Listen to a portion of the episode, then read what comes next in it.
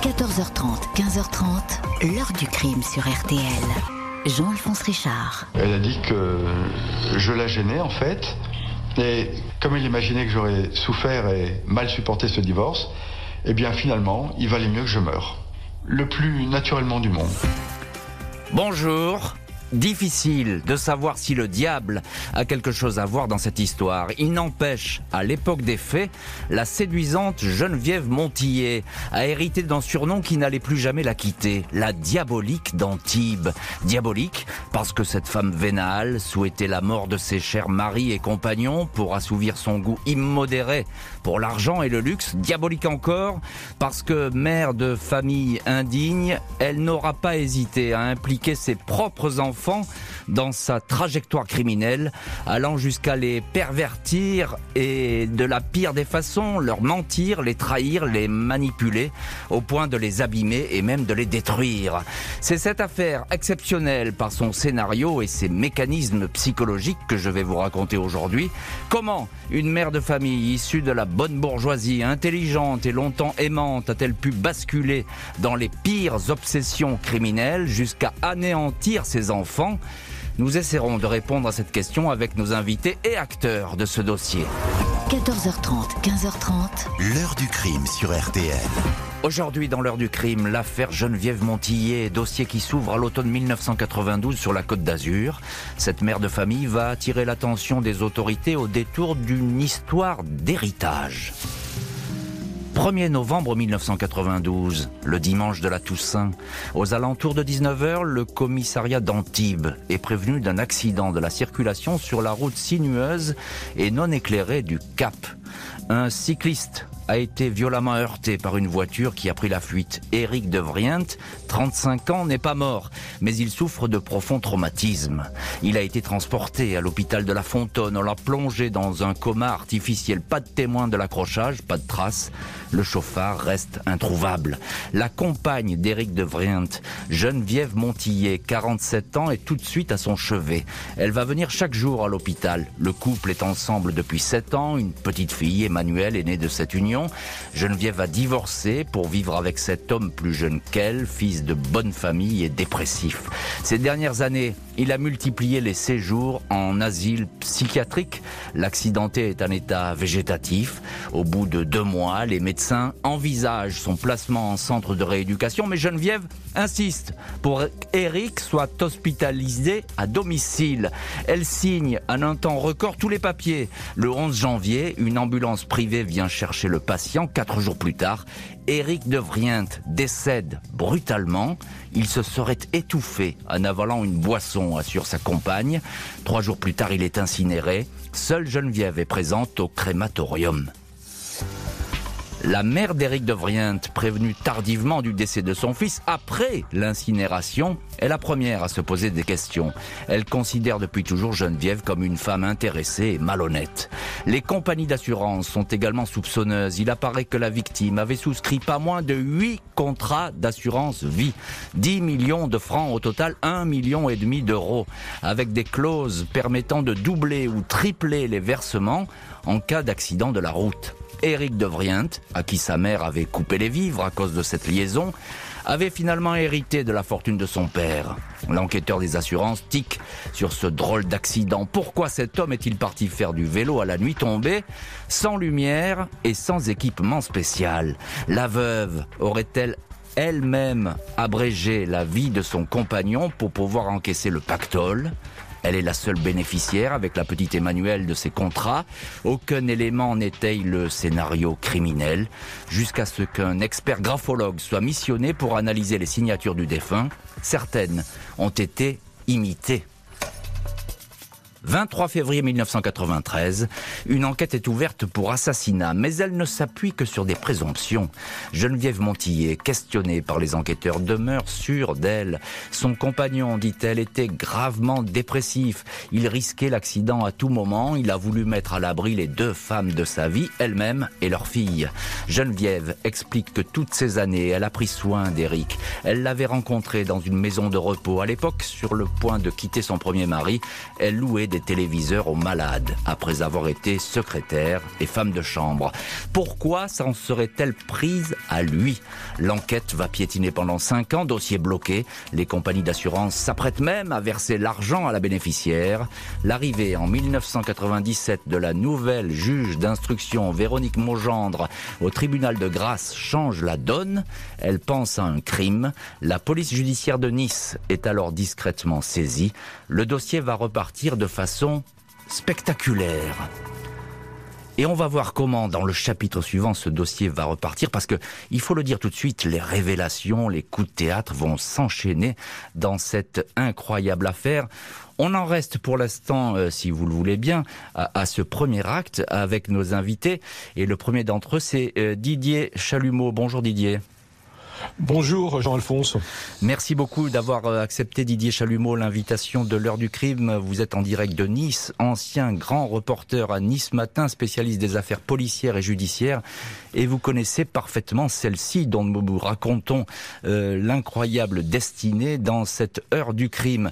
Alors, histoire déjà de, planter un petit peu le, décor, si je puis dire, euh, qui est ce couple Éric Devrien des Geneviève Montillier? Alors c'est un couple euh, déjà qui a une différence d'âge, puisque Madame Montillet est, âgée de 12 ans de plus que son mhm. compagnon. elle l'a rencontré, comme vous l'avez dit précédemment, dans, dans une maison de repos lorsqu'elle vendait des téléviseurs. Euh, lui, c'est quelqu'un qui est issu d'une famille euh, plutôt aisée. Mhm. Son, son père est décédé à, à Tahiti euh, et avait un, un, héritage assez confortable. Mhm. Elle, elle vient d'une famille très populaire au départ. Elle était, en revanche, elle était adoptée par un, un couple de un couple de personnes assez aisées aussi. Elle a eu une, une enfance assez assez confortable. Dans, dans le nord de la France, hein, c'est ça. Dans le nord, elle est originaire d'Armentières. C'est ça. Voilà. Et ensuite, elle a été adoptée par euh, par une famille. Et elle a plutôt eu une enfance euh, correcte. Elle a un niveau scolaire euh, tout à fait normal. Hein. Je crois qu'elle est bachelière. elle a fait, je crois, aussi de la comptabilité. Mais en revanche, elle n'a jamais exercé de, de, de profession euh, très rémunératrice. Et, et, régulière, on peut le dire. Hein. Elle, a, voilà. elle, a, elle, a elle, a, fait des petits boulots, comme ça, comme on dit, à droite, à gauche. Et puis elle va se marier très jeune. Hein, euh, Didier Chalumeau, elle se marie très jeune à un copain de lycée, René Desmulliers, c'est ça? À René Desmulliers, qui, euh, avec lequel elle aura trois enfants. C'est ça. Euh, Laurent, Valérie et Fabrice. D'accord. Euh, donc et donc il y a les deux jumeaux euh, dont on va euh, parler parce qu'ils sont importants, ils vont jouer un rôle dans cette histoire. bonjour André Bloch. Bonjour. Merci beaucoup d'être vous aussi en ligne dans l'heure du crime. Votre expertise nous est précieuse aujourd'hui parce que, euh, je rappelle, vous avez été le chef de la brigade criminelle de la PJ de Nice et en charge de l'affaire de 1998 à 2001 euh, de cette affaire. C'est vous qui l'avez traitée et c'est vous d'ailleurs qui, qui, allez la faire sortir. On va en parler, on va progresser dans cette affaire. Je voudrais que vous nous disiez, euh, André Bloch, il y a ces deux garçons qui viennent vivre avec leur mère à Antibes, ce sont des jumeaux. Euh, est-ce que vous pouvez nous dire, euh, ils vivent dans un drôle d'environnement, cette famille à Antibes? Oui, tout d'abord, l'un des deux était reparti avec son père à Tahiti pendant une année mhm. et revenu euh, retrouver son frère jumeau autour d'Antibes. Ils vivent dans des squats, ils sont des drogués et ils sont euh, en permanence dans des squats à proximité de, de, de, de l'appartement de, leur mère, mais ne vivent pas avec elle. Mhm. Mais ils sont en permanence dans des squats. D'accord, donc c'est un environnement un peu particulier et on va voir pourquoi d'ailleurs et, ce que peut euh, ce que peut en tirer comme comme résultat Geneviève Montillet. c'est étonnant cette histoire d'accident Parce qu'au début, euh, vos collègues du, commissariat de, de Grasse, il euh, n'y a rien qui peut dire qu'il y a un crime qui se cache derrière cet accident. Le, départ, c'est un accident de la circulation banale pour euh, les premiers enquêteurs du commissariat d'Antibes. Ils sont appelés à, de nuit euh, vers 19h lorsque l'accident a lieu. Et euh, c'est un cycliste qui s'est fait renverser par un véhicule qui a pris la fuite. Hmm. Voilà, le départ de l'affaire, c'est celui-là, qui aurait pu être un accident banal. Et André, André Bloch, on le précise, à l'époque, sur le casier judiciaire de Geneviève Montilly, on trouve rien. Il n'y a pas de, il y a rien qui, qui puisse attirer l'attention. Non, il n'y a rien et euh, on, va peut-être voir pourquoi, alors qu'elle avait déjà essayé de tuer son premier mari. Oui, mais ça, on va le voir pourquoi, effectivement, et ça va être une véritable euh, euh, surprise dans cette, dans cette enquête que, que vous menez. Didier Chalumeau, qu'est-ce que qu'est-ce qu'il y a de, de, de, surprenant dans ce, cet accident pour qu'il attire l'attention des, notamment des assurances et puis de la mère d'Éric de parce qu'elle a été prévenue très tardivement du décès de son fils. Ça, c'est troublant. Oui, alors ce qui est surtout, ce qui met la puce à l'oreille de la, de la maman de Éric c'est que Geneviève Montillet a fait incinérer Éric, euh, son compagnon, en urgence, et en plus, elle l'a pas fait incinérer à Nice, mais à Orange dans le Vaucluse. Hmm. Donc déjà, ça, ça lui met vraiment la puce à l'oreille et elle était très pressée de, de l'enterrer, enfin de l'enterrer, de le, de l'incinérer. Voilà. Et donc, et, puis il y a le, aussi le coût des assurances. Un petit mot là-dessus, c'est-à-dire que là, c'est troublant parce qu'il y a beaucoup d'argent derrière à la clé. Hein. Alors, elle a souscrit énormément. Enfin, je crois que c'est huit contrats d'assurance de manière euh, très rapprochée dans les deux ou trois mois euh, précédant le, le décès euh, d'Éric de Vriend. Et il y a un contrat qui est vraiment très particulier, euh, où la prime d'assurance doublait si le, le, décès avait lieu un jour férié mmh. et triplait en cas d'accident de la route. Et c'est le cas dans, dans cette histoire. Euh, il y a pas, il y a un hasard plutôt pour le moins curieux. La personnalité de la mère de famille est désormais compagne et scellée, intéresse au plus haut point les enquêteurs qui vont aller de surprise en surprise en découvrant l'envers du décor.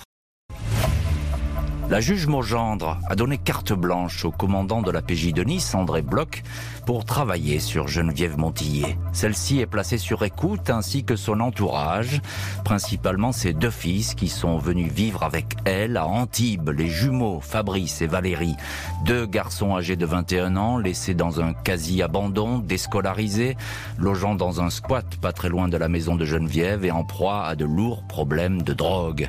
Sur les écoutes, la mère de famille semble être sur ses gardes. Elle évoque fréquemment l'argent des assurances qui tarde arriver mais demande à tout le monde de rester très discret. Elle est toutefois imprudente avec sa voisine, Madame Bernardin, 80 ans. Lors d'une conversation téléphonique, elle lui demande de bien dire, si la police lui demande, qu'elle était avec elle quand son compagnon est mort. C'est important, insiste Geneviève auprès de la vieille dame.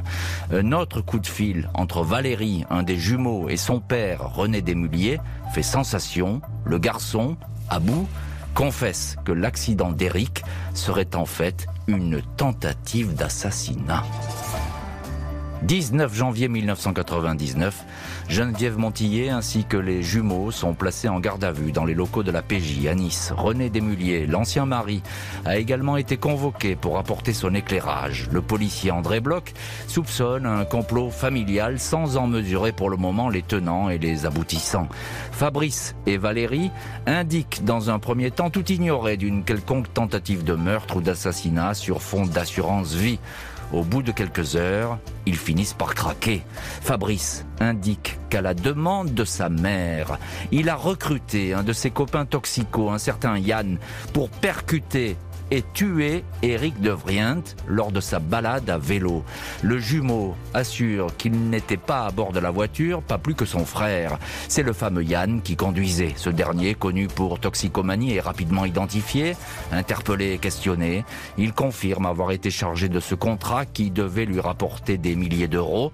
Au fil des déclarations, les enquêteurs découvrent que ce Yann a aussi accompagné Geneviève à l'hôpital, au chevet d'Éric. Une seringue aurait été utilisée pour injecter des bulles d'air dans les perfusions de l'accidenté, histoire de provoquer sa mort, mais sans succès. Après 24 heures de garde à vue, Geneviève Montillet, confrontée aux aveux accablants de ses fils, admet qu'elle a commandité l'assassinat d'Éric de Vrient. Mais elle dément, avec vigueur, l'avoir tué alors qu'il se trouvait à leur domicile. Pour justifier son attitude, elle indique « Je craignais qu'Éric s'en prenne sexuellement à notre fille. J'avais envisagé de le faire tuer. Je voulais que sa mort serve à quelque chose, autant faire d'une pierre deux coups. » Une affirmation qui n'est en fait qu'un mensonge supplémentaire. Emmanuel, la fille du couple, démentira avec la plus grande assurance cette assertion parfaitement obscène. L'enquête établit encore que Geneviève avait un jour demandé à ses fils de tirer sur Eric à la carabine à plomb lors d'une balade en forêt, une mort qui aurait été un malheureux accident L'un des jumeaux avait bel et bien tiré, mais simplement blessé à la tête l'infortuné compagnon.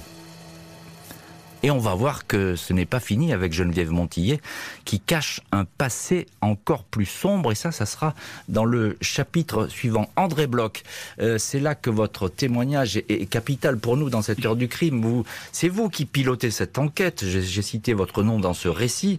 Le maillon faible dans cette histoire, lorsque vous réalisez ces interpellations, après avoir eu ces écoutes qui sont capitales, le maillon faible, ce sont les jumeaux ce sont les jumeaux parce qu'ils étaient très très jeunes lorsqu'elle leur a fait faire euh, ce qu'elle leur a imposé mais euh, ils étaient à la fois sous sa coupe parce qu'elle euh, savait les manipuler. Pendant de nombreuses années, elle les a manipulés. Hmm. Ils, étaient euh, le maillon faible parce qu'elle a pu les, utiliser et, se servir d'eux pour arriver aux au, fins qu'elle s'était fixées. Qu'est-ce qu'ils vous disent, les jumeaux? Ils finissent par craquer et là, ils sont, ils sont presque désespérés parce qu'ils trahissent leur mère. Alors, dans un premier temps, évidemment, ils sont persuadés de pouvoir continuer à raconter ce que, leur mère leur a indiqué de dire. Et puis, il y avait un certain nombre de très nombreuses... Euh, de très nombreux arguments qui ont, permis de, mettre en cause leur, leur participation. Et ils ont évidemment été interrogés les premiers et ils ont euh, raconter les premiers ce qui s'était passé à la fois pour l'accident et puis par la suite et puis pour la suite. Comment est-ce qu'elle euh, se comporte, Geneviève Montillet, en garde à vue? Alors c'était très particulier. Elle était d'abord très sûre d'elle, comme toujours, euh, niant absolument tout euh, et, ne voulant absolument, disant qu'elle était étrangère à toute cette affaire. Elle a été ensuite déstabilisée, déstabilisée pour deux raisons. Parce que bien sûr nous lui avions montré euh, ce qu'avaient dit euh, Fabrice et, Valérie. Et puis surtout, lorsqu'elle a vu arriver, et on l'avait fait exprès de, qu'elle puisse les voir, vu arriver en garde à vue également son mari qui venait du Vaucluse et euh, Bernardette, ben, Étiennette Bernardin qui était son alibi le plus sûr. Hmm. Et, ça, donc du coup, elle, a vu passer ces gens. Bon, c'est une technique policière euh, comme une autre. Hein. Elle les a vus passer dans, le couloir. Et là, vous avez senti qu'il y avait quelque chose qui craquait chez elle? Alors c'est l'instant qui a, qui a tout fait basculer. Geneviève Montillier m'a dit à un moment donné, bon, je veux bien vous parler, mais à vous tout seul. Hmm. C'était prendre un risque, on sait qu'on ne le fait pas souvent. Hein. J'étais avec euh, euh, une, inspectrice et puis un collègue, et je leur ai dit de sortir, et c'est là qu'elle m'a dit, je vous raconte ce qui s'est passé pour, euh, pour l'accident. Et évidemment, dans ces cas-là, euh, il faut euh, être relativement psychologue, être suffisamment habile pour arriver à prendre la déclaration le plus vite possible, afin qu'elle ne change pas d'avis, puisqu'elle l'a changé par la suite, mais elle, a, elle a reconnu avoir, avoir provoqué, avoir, avoir manipuler euh, ses, fils l'un après l'autre. Valérie avait refusé. Fabrice avait accepté de trouver quelqu'un pour euh, provoquer l'accident de la circulation. Et euh, Fabrice nous dit que c'était un prénom Méliane. Ouais, c'est ça. Et, qu'est-ce que vous pensez, André Bloch? Vous en avez vu défiler des, des, suspects, des personnes accusées, etc. dans votre carrière. Qu'est-ce que vous pensez sur le moment de, de Geneviève Montillet Comment vous l'analysez? Vous dites qu'il faut faire preuve de psychologie. Qu'est-ce que, qu'est-ce que vous voyez à travers cette femme? Vous savez, c'est dans de nombreuses affaires, il ne faut pas rater le moment où il y a ce passage de, de la du, du, du déni à, à l'aveu. L'instant critique, c'est ça hein? L'instant critique. Si on le loupe, euh, en général, il ne revient pas. Bon, voilà, à ce moment-là, il fallait, il fallait le saisir et, nous l'avons saisi. Mais est-ce qu'elle est plutôt sympathique avec vous Ou bien c'est une femme froide? Non, c'est une femme relativement froide. Euh, elle, comme toujours, elle a essayé pendant un temps de, me manipuler, comme elle a toujours fait avec tout le monde. Euh, ne, ne serait-ce, et c'était le risque que je prenais, de l'entendre seul avec les risques que cela comportait. Bien sûr, ça pouvait être effectivement, euh, euh, comme on dit, à haut risque et, de tout faire basculer d'un côté ou de l'autre. Didier Chalumeau, euh, ancien grand reporter à Nice Matin, et vous connaissez bien cette affaire en direct dans l'heure du crime aujourd'hui. C'est fascinant ce que raconte André Bloch parce qu'il y a toute la, généalogie de la, manière dont Geneviève Montillet est passée aux aveux, même si elle va se reprendre par la suite, on va en parler. Et puis il y a ce montage parce que il n'y a pas que les jumeaux, il y a aussi le, fameux Yann, le complice qui a été embauché. Et il joue un rôle important dans cette histoire.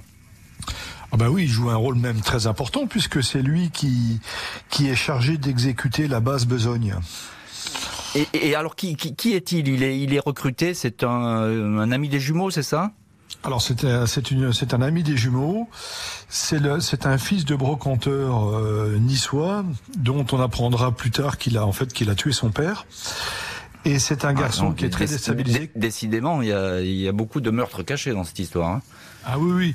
Et Yann, c'est un garçon qui a été battu par son père, qui a mhm. eu une enfance très difficile, qui après a été casque bleu au Liban et qui avait, qui avait à cœur un peu de se racheter en s'engageant dans l'armée mais euh, il avait besoin d'argent et il a accepté cette, euh, cette mission qu'on peut qualifier ainsi, euh, en échange d'une grosse somme d'argent. Jusqu'à aller avec elle à l'hôpital, il faut le signaler ça, parce que là les policiers vont trouver aussi qu'il y a eu ces fameuses perfusions un petit peu améliorées, si je puis dire. Alors, comme il comme il l'avait entre guillemets de manière un peu triviale, il l'avait raté. Geneviève Montillet lui a demandé de finir de le finir. Hmm. Et ah, ah, donc, ah, ce sont ses termes. Oui, oui, oui. Et... oui, ce sont ses termes. Elle lui a demandé de le finir. Elle l'a emmené à l'hôpital avec lui. Là, dans la salle de bain, elle lui a montré comment, avec une seringue, injecter de l'air dans, les, dans la perfusion d'Éric de Vrient, mais ça n'a pas marché. Lui, il a refusé aussi. Il a refusé de, de, de l'achever.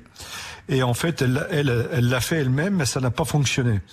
Donc euh, il a il a pris conscience qu'il pouvait qu'il enfin qu'il pouvait qu'il pouvait plus euh, tenter une seconde fois de l'assassiner quoi. Ouais. Et, et, donc refusé. Et, donc elle va le, le, ramener chez lui. Enfin elle va le, oui elle, va le ramener chez lui et c'est là que que va se passer effectivement la, la fin d'Éric de Vrient. On ne sait pas de quoi il est mort exactement, Éric de Vrient. On le saura jamais. Non. Et non puisqu'elle l'a incinéré euh, très rapidement.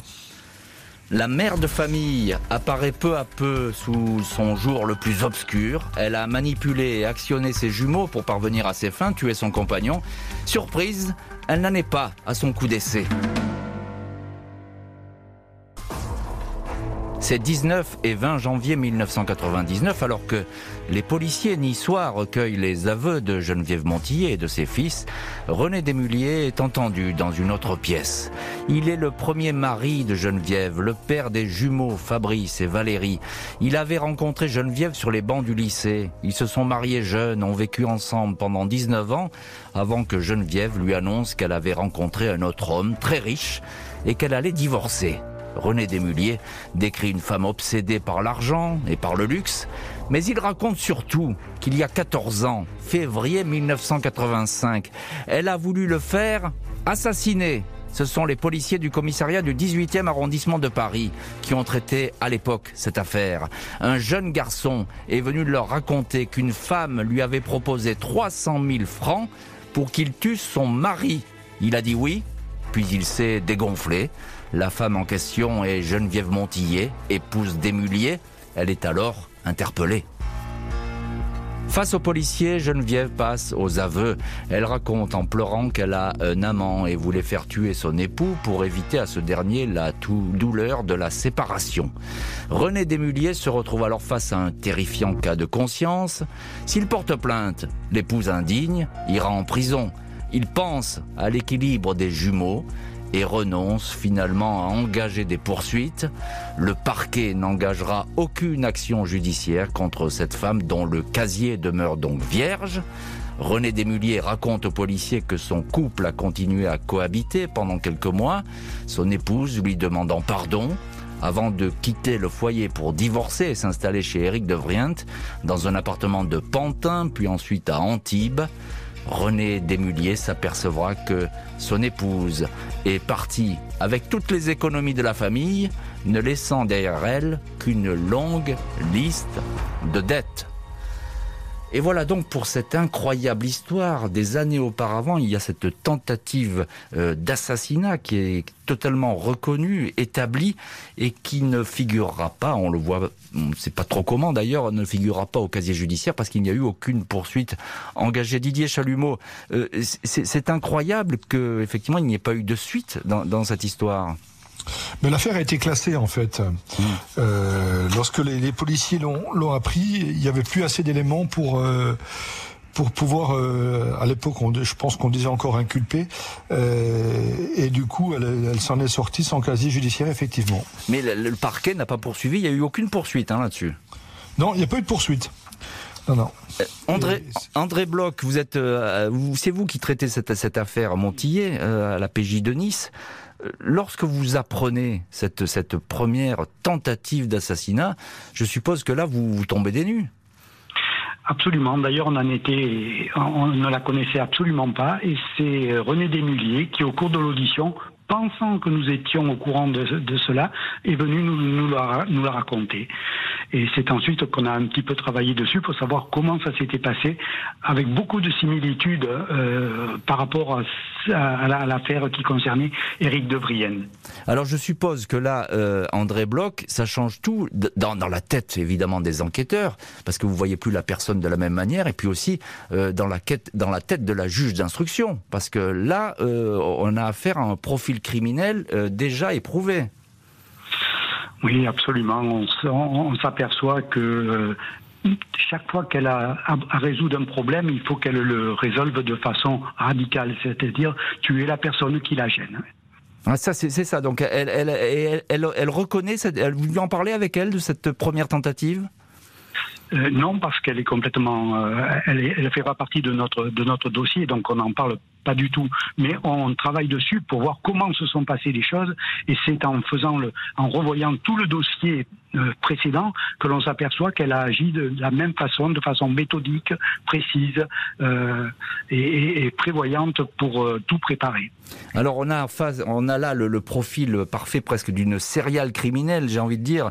En tout cas, une personne qui a des, des, des obsessions. Et il n'y a pas que ça, Didier Chalumeau, parce qu'elle elle, elle a multiplié aussi certaines escroquerie. Euh, on, sait qu'elle essaie d'avoir de, l'argent toujours en permanence d'une manière ou d'une autre et pas de façon honnête. Oui, alors elle avait notamment euh, commis une escroquerie au préjudice de la caisse d'allocation vieillesse pour les cadres de l'industrie du commerce euh, de son de son père. Mmh. En fait, elle a, elle a elle a continué à percevoir la retraite de son père alors qu'il était décédé. C'est ça. Donc et, donc ça, elle va, elle va percevoir beaucoup d'argent et pendant des années, elle a été euh, poursuivie pour cela. Et puis également, il y a une histoire de pension alimentaire avec euh, son, ex-mari qu'elle va continuer à toucher alors que peut-être elle ne devait pas la toucher. Oui, et puis et puis il y a également des vols euh, au préjudice de voisins. Ah bon Un cambriolage chez des voisins, oui, oui. Elle avait, euh, elle avait fait cambrioler le, la maison de ses voisins dans le Nord. Voilà. André Bloch, on peut dire qu'elle elle cache tout ce qu'elle fait, Geneviève Montillet. Comme ça, on lui donnerait presque le bon Dieu sans confession. C'est un petit peu ça, et surtout elle fait supporter la responsabilité à tous les autres. Par exemple, ce dont parlait Didier là sur le, vol des, voisins, euh, elle demande à son fils aîné qui était mineur d'en prendre la responsabilité pour que eux ne soient pas accusés. Et c'est finalement le, le, fils aîné qui prend la responsabilité de ce vol alors qu'il n'y était pour rien. C'est toujours les enfants qui sont accusés avec Geneviève Montillet. Rapidement surnommée la diabolique d'Antibes, la mère de famille dément avoir tué qui que ce soit. Elle est toutefois renvoyée devant une cour d'assises avec l'un de ses fils et Yann, le garçon embauché pour la sale besogne. Ce 23 juin 2003, Geneviève Montillet, 57 ans, chemisier blanc, cheveux blonds, lunettes de vue, apparaît dans le box des accusés de la cour d'assises des mineurs des Alpes-Maritimes. Ses deux complices désignés, Fabrice, l'un de ses fils, et Yann, embauché pour tuer son compagnon, avaient effectivement 17 ans au moment des faits. Le public est venu en masse voir la diabolique les jurés la dévisagent. Elle n'a pas un regard pour ces co-accusés qui apparaissent vite comme des pièces rapportées. Deux garçons perdus. Fabrice se dit très attaché à sa mère, mais il indique qu'elle a toujours su le manipuler, lui et son frère. C'est faux, répond systématiquement une accusée qui n'admet que la première tentative d'assassinat sur son ex-mari classée depuis longtemps par la justice. J'étais en dépression, je ne peux pas vous expliquer, dit-elle. Quand on lui fait remarquer qu'elle sait imaginer des plans minutieusement structurés, elle répond on en rajoute pour me charger. C'est un trop mauvais souvenir. Je ne répondrai plus à aucune question sur cette affaire. Les experts psychiatres décrivent Geneviève Montillet comme une femme parfaitement maîtresse d'elle-même, lucide, organisée.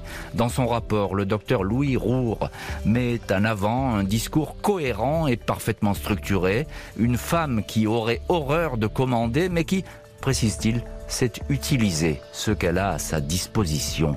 Il en résulte le portrait d'une mère indigne, prête aux pires extrémités pour parvenir à ses fins. Fabrice et Yann, complices passifs et presque forcés, sont condamnés à 5 ans de prison. Geneviève Montillet, déclarée coupable de la mort d'Éric de Vrient, un homme qu'elle a tué pour son seul argent, écope de 25 ans de réclusion. Aucune réaction à l'annonce du verdict et elle ne fera pas appel de cette condamnation. Didier Chalumeau, ancien journaliste euh, à Nice Matin, euh, à ce procès Geneviève Montillet devant la cour d'assises des Alpes-Maritimes, quel visage euh, elle présente? Je pense que j'ai lu qu'elle captait tous les regards. Oui, alors surtout elle était extrêmement froide. Euh, et surtout, elle était euh, arc-boutée sur sa position de dire que tout le monde mentait, qu'on l'accablait, mais euh, elle, a, elle a rien lâché pendant euh, tout le procès. Et effectivement, elle aimantait les, les regards, comme vous dites, mmh.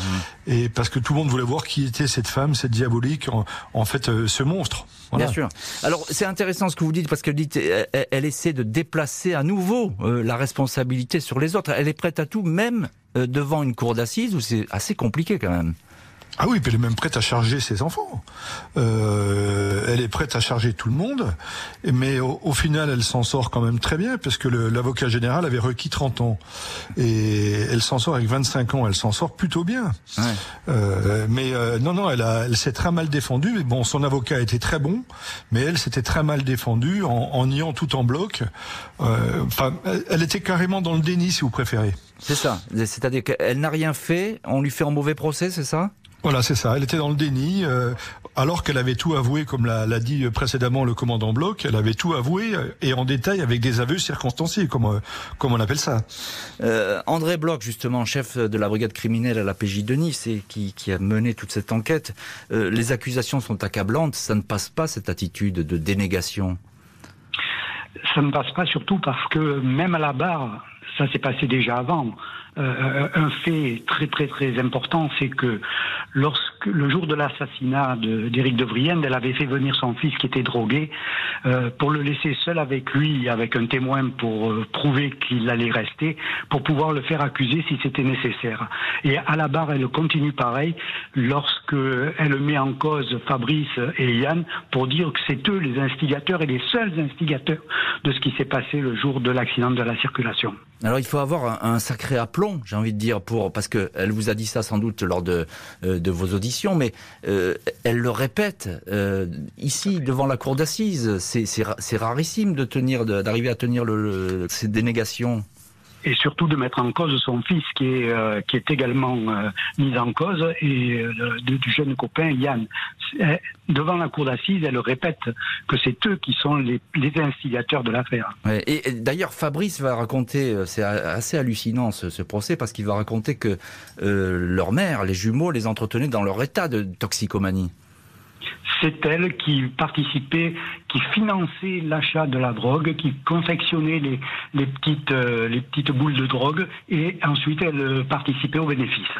Tout ça pour les tenir sous sa coupe? Tout à fait. et, donc ça permettait d'avoir une influence sur eux, et de les garder et de les manipuler?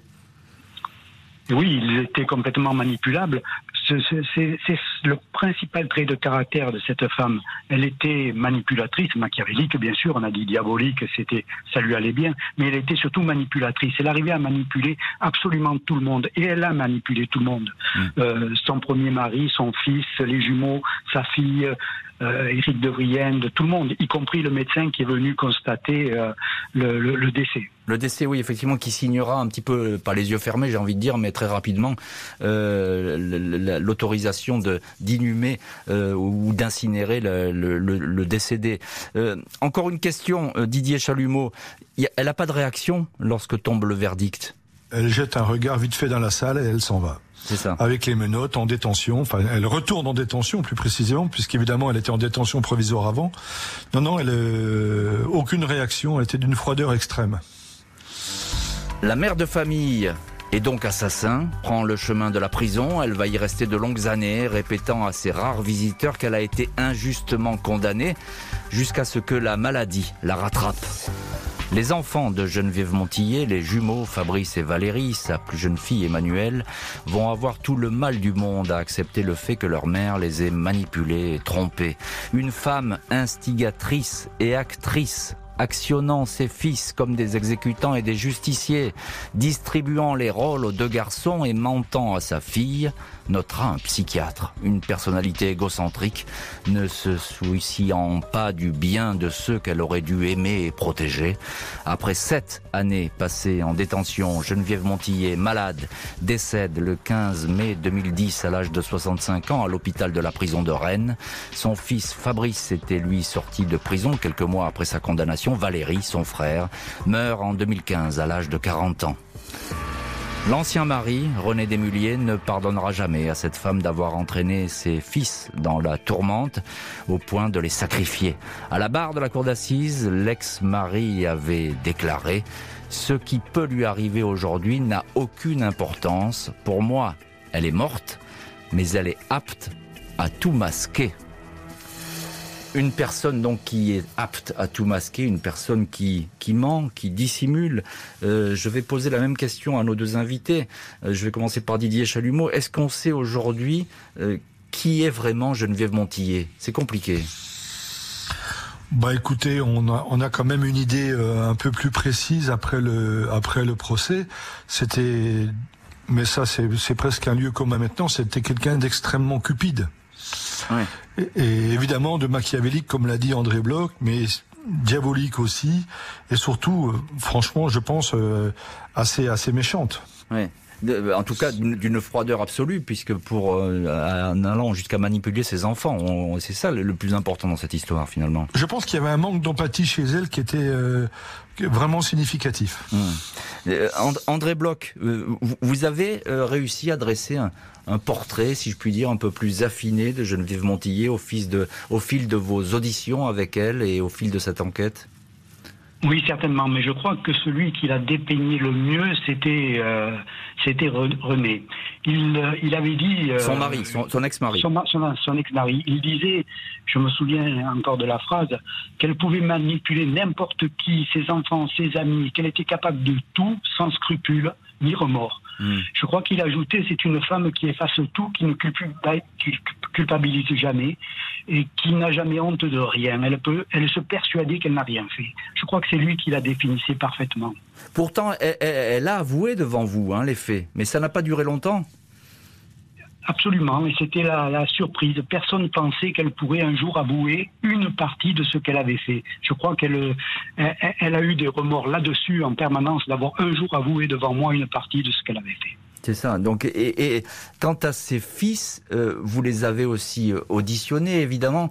Euh, qu'est-ce qu'il en sortait de ces auditions? Parce qu'on a l'impression qu'ils ont été complètement brisés par cette histoire. Ils ont finalement dénoncé leur mère, entre guillemets, même s'ils n'avaient pas le choix. Oui, mais il faut dire qu'ils ont été tellement manipulés par elle depuis leur enfance. Vous vous rendez compte qu'à 11 ans, elle leur avait déjà demandé de tirer dans la tête de Rick de Vriend. Et par la suite, donc, je, crois qu'ils avaient contre elle plus aucun sentiment filial. Ils n'avaient pas d'amour pour elle. Ils, avaient trop subi euh, ces, manipulations et ce qu'elle avait voulu leur faire faire. Hmm. Euh, Didier Chalumeau, c'est une enquête très étonnante, cette enquête, parce qu'il y y a tous les ingrédients, effectivement, de, la manipulation, mais il y a aussi du secret. Et comment on peut rentrer là-dedans, dans, la tête de cette personnage, de cette personne? Oh ben c'est compliqué. Et, et c'est vrai qu'il faut euh, rendre hommage à, André Bloch et à la juge Véronique Maujean pour leur euh, ténacité parce que c'est une affaire qui aurait pu finir en colcaise hmm. très facilement.